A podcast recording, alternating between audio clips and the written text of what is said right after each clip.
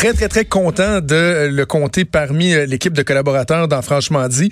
Jean-Denis Garon, qui est chroniqueur économique au Journal de Montréal, économiste et professeur au département euh, d'économie de l'UCAM. Salut Jean-Denis. Salut, comment ça va? Ça va très bien, très bien. On s'est parlé quelques fois là, au printemps dernier, mais là, chaque semaine, on va se parler. On va revenir sur tes chroniques que tu publies euh, dans le journal également.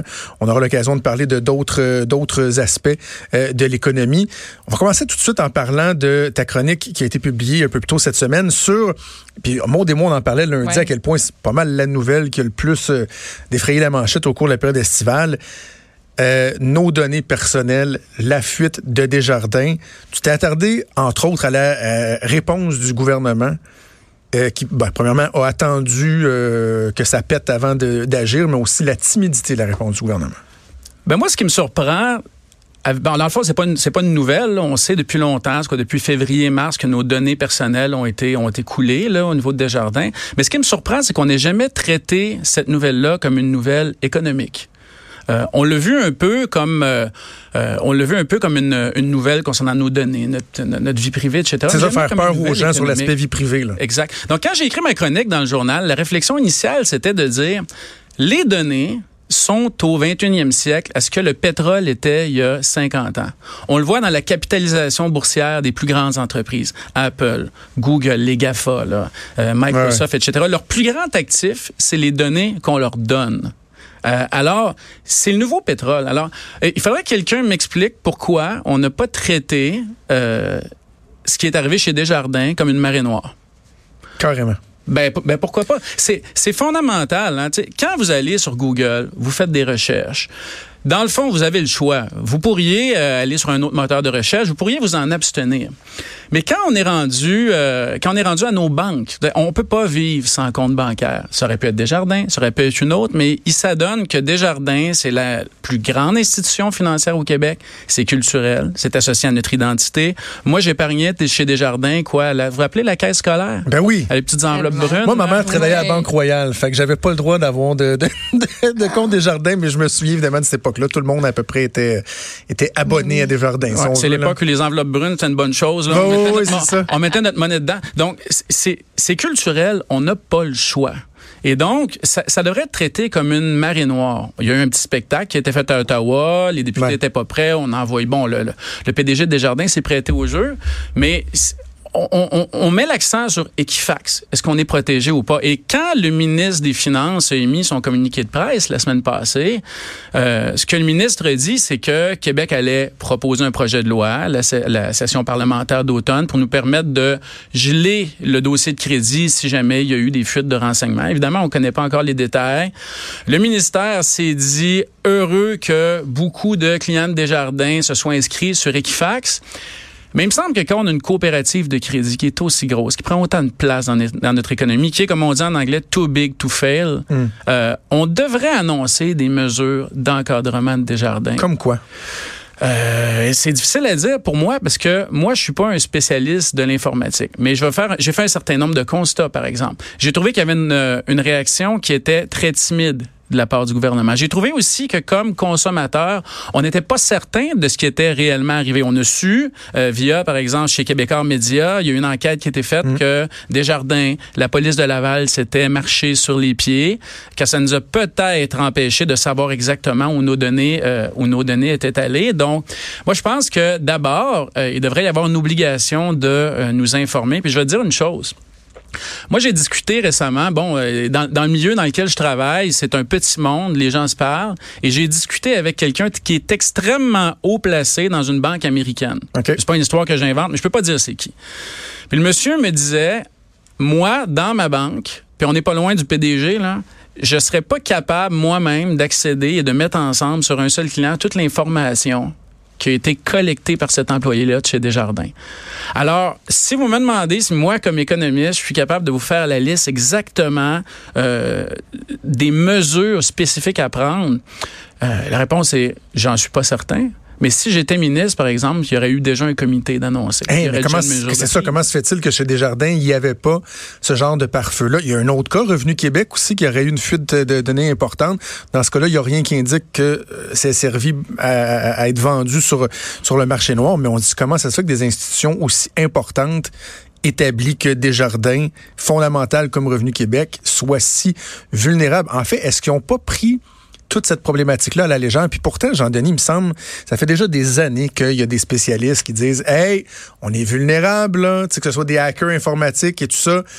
Comment se fait-il qu'on a attendu si longtemps? Je veux pas avoir l'air alarmiste, mais on a tendance à attendre que ça pète. Là. Prends les questions environnementales. là, on veut faire un port de transport de gaz liquéfié dans le Saguenay. On s'inquiète des baleines. Mais présentement, on est en train de donner nos données personnelles. C'est notre vie, c'est notre intimité, mais c'est aussi, c'est ce que je dis dans ma chronique dans le journal, c'est un actif, ça a une valeur, ça nous appartient. Il y a une raison qui fait que ces entreprises-là ont des milliards, des centaines de milliards de des dizaines de milliards de capitalisation boursière. C'est intéressant ce que tu dis. Ils donnent des services gratuits. Euh, je veux t'entendre là-dessus parce qu'on a parlé un peu plus tôt cette semaine, puis j'ai l'impression que ce que je vais te dire reflète un peu une opinion générale, puis essaie de nous sensibiliser. Par exemple, si on prend deux cas de figure, moi, de savoir qu'il peut y avoir des problèmes avec Google Home, moi j'ai un Google Home puis deux Google Mini dans la maison, et que ça se peut que des fois il m'enregistre, ça, moi, ça, vient m'inquiéter. C'est ma vie privée et tout. Lorsqu'on parle des vols de données, je fais Wow, ça me touchera pas. Puis s'il arrive quelque chose, ben la banque elle va s'en rendre compte, ils vont le rembourser, puis etc. Explique-moi pourquoi je devrais m'en faire davantage, puis être sensibilisé à quel point c'est critique ce qui se passe. Parce que ça t'appartient, c'est un de tes droits. C'est comme le droit de marcher librement dans la rue. Tu te promènes, c'est garanti par la Charte des droits et libertés, le droit de n'as pas d'arrestation arbitraire, etc. C'est une chose à laquelle on s'est habitué, qu'on trouve normale, mais qui est pas normale dans la majorité des pays du monde. Maintenant, la grosse question là-dessus, c'est la question du droit d'être propriétaire de ses données et de son droit d'y avoir accès. Que tu veuilles donner tes données, c'est ton affaire personnelle. C'est comme, euh, tu sais bien que si tu conduis sur une voie publique, la veille du jour de l'an, il y a un risque de te faire arrêter arbitrairement pour un alcotest. Mmh. Mais c'est ton droit, ça devrait être ton droit d'en avoir la propriété et d'y avoir accès. Le problème, c'est que moi, je le sais pas euh, exactement ce que Desjardins a collecté sur moi. Je ne sais pas exactement ce que Google a collecté sur moi. Ils ont mis des procédures pour qu'on y ait accès, mais il a fallu qu'il y ait de la pression. C'est compliqué. Euh, là, maintenant, on est rendu au gouvernement du Québec à privatiser le stockage de données. On parle de 80% des données que notre propre gouvernement détient sur nous. OK. Et, dans ta chronique, je reviens à ta chronique, tu parles de ça. Tu, dis que ça met en lumière les craintes de voir le gouvernement stocker 80% de ces données dans des serveurs à des entreprises privées. Et euh, tu dis, bon, le ministère dit que dans le système actuel public, il y a des failles. Puis tu dis que la logique est boiteuse. Cependant, j'ai envie de te dire qu'on n'est pas bon, Jean-Denis. Parce qu'on vient de temps de parler d'informatique puis tout ça.